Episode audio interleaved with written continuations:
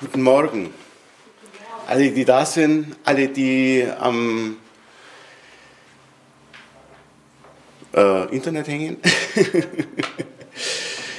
ja, München erwacht langsam. Äh, wenn man rausschaut, gehen die Lichter so langsam an. Und äh, ja, es ist Zeit fürs Wort. Danke, Gisela, dass du so treu immer den das Frühgebet äh, machst, dass du da immer da bist, dass das überhaupt stattfinden kann, finde ich prima. Ja, Papa, im Namen Jesu kommen wir zu dir. Wir loben und preisen dich. Wir danken dir, dass du mitten unter uns bist. Danke, dass du uns dein Wort gegeben hast. Und danke, dass wir nie alleine gehen brauchen. Das Wort, was ich heute äh, bringen möchte, das ist äh, so dieses, dieser Weg vom Hoffen zum Glauben. Äh, in Matthäus 17 hat, äh, haben die, Apostel, äh, die Jünger von Jesu versucht, äh, einen Dämonen auszutreiben, und zwar von einem Jungen. Und irgendwie hat es nicht funktioniert. Und dann ist der Vater eben mit seinem Sohn zu Jesus gegangen. Was hat Jesus gemacht? Er hat geschrien und bam, der Dämon war weg.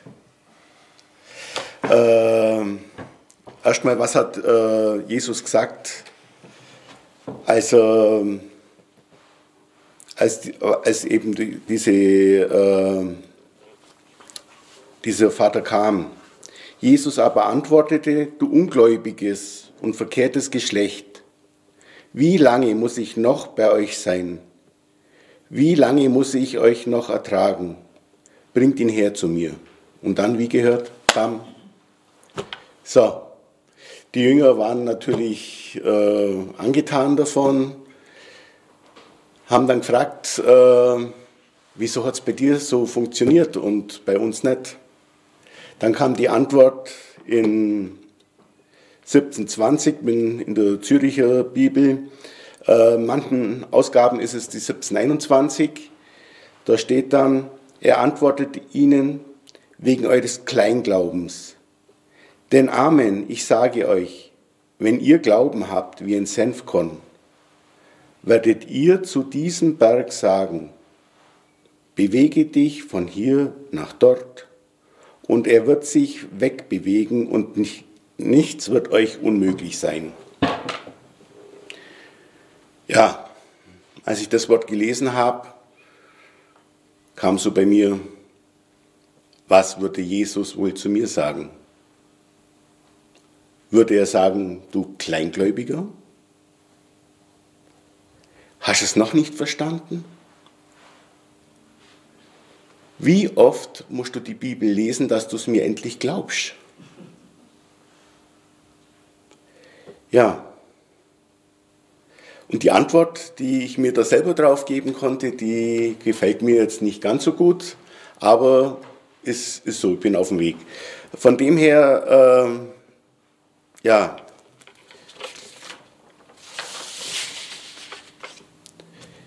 Ich war da lange an dem Punkt, wo ich viel gehofft habe, weniger geglaubt. Vor einigen Jahren bin ich zur Bibelschule gegangen und ja, meine Mitschüler, die haben immer so tolle Zeugnisse gebracht von Heilungen. Da sind Füße nachgewachsen und ich habe immer bloß gedacht, wow, was ist denn das, was die erlebt haben? Ich habe das noch nie gesehen und habe es aber von anderen Stellen gehört, das hat mich auch schon aufgebaut und so, aber ja, war eben bei den anderen. Die haben dann von äh, Versorgungen gesprochen, die passiert sind, wo eigentlich Hoffnungslosigkeit war, wo Offenbarungserkenntnisse passiert sind. Aber diese Heilungszeugnisse, die haben mich einfach besonders bewegt. Und ich habe mir gedacht, warum nicht bei mir in meiner Umgebung? Ist mir Glaube zu klein? Glaube ich überhaupt richtig? Ja, so ging das dann in meinem Kopf umeinander und ja, irgendwann kam dann in dieser Bibelschule auch das Thema Heilung, Wunderheilung. Jesus heilt auch, auch nach und nach, also vollständig, aber es ist ein Prozess. Ja. Und dann kamen wieder die Zeugnisse. Ja, tolle Zeugnisse, haben mich total aufgebaut. Und wieder kam das in meinen Kopf. Warum nicht in meiner Umgebung? Was ist falsch? Und dann hat der Lehrer, der vorne stand, äh, erzählt von einem Mann, der auf Dienstreise war und der war krank und hatte starke Schmerzen. Und dann hat es paff gemacht. Ich war drin gehockt, wie ein Honigkuchenpferd, sagt man bei uns. Äh, ich, mich hat es innerlich so gefreut und ich habe gesagt, ja, ich habe es erlebt. Ja, ich war mal auf Dienstreise in Österreich und äh, ja, war schon in meinem Hotel, musste am nächsten Tag Vortrag halten und ja, war im Bett gelegen. Auf einmal kamen da Schmerzen, die waren heftig. Ich kannte die Schmerzen schon, weil ich hatte schon mal Nierenkoliken und das war so eine Nierenkolik. Haben wir gedacht, so, jetzt habe ich mehrere Möglichkeiten. Die sinnvollste wäre eigentlich ins Krankenhaus zu gehen. Haben überlegt, aber dann kann ich am nächsten Tag den Vortrag nicht halten. Was dann? Ja, dann habe ich meine Bibel genommen, in den Arm genommen und habe angefangen zu beten. Ich hatte so Schmerzen, dass ich eigentlich nur das Vaterunser beten konnte. Aber das habe ich richtig intensiv gebetet und ja, eine halbe Stunde später, während dem Gebet, ich bin eingeschlafen, ohne Schmerzen. Ich habe super geschlafen, konnte am nächsten Tag meinen Vortrag halten, super gelaufen, alles in Ordnung. Bin dann nach Hause gekommen, bin zum Arzt gegangen, der hat gesagt, ja, du hattest eine Nierenkolik. Das sieht man an die erweiterten Gänge und so. Äh, dann haben wir gedacht, ja, okay, alles in Ordnung wieder, passt schon. Aber da in dieser Stunde, in diesem Moment, in der Bibelschule, ist es mir wie Schuppen von die Augen gefallen. Ich, ich habe diese Heilung erlebt. Und zwar mit Jesus. Und ich habe es nicht gesehen. Ich habe es nicht wahrgenommen. Ja, ich habe es erlebt. Das war einfach so, so beeindruckend. Das war, ja, und äh, ich konnte es natürlich nicht für mich behalten. Ich musste es doch gleich weitergeben. Ich war so überwältigt. Und ja, so ist es auch bei den Jüngern gewesen. Die haben Situationen gehabt, da war der Glaube auch nicht stark genug. Es gibt noch ein lustiges Beispiel in der Bibel, was mir immer so gefällt, ist der Petrus, der auf dem Wasser läuft, auf einmal gluck, gluck, gluck, gluck, gluck, Jesus zieht ihn wieder hoch am Arm. Da war auf einmal äh, die, der Zweifel wieder da. Ja. Und ich durfte es erleben. Und die Jünger, die durften es auch erleben. Die haben, sind mit Jesus gegangen durften die Wunder sehen, die sind wachsen im Glauben. Und als Jesus dann an dem Punkt war, wo er gehen musste, waren die Jünger so weit, dass sie den Glauben hatten, dass sie die Wunder tun konnten, die Jesus auch getan hatte.